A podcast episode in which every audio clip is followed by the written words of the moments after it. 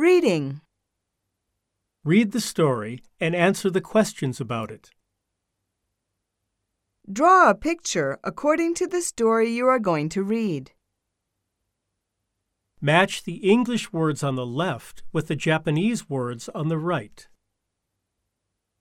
Match the groups of words on the left and the right to make sentences.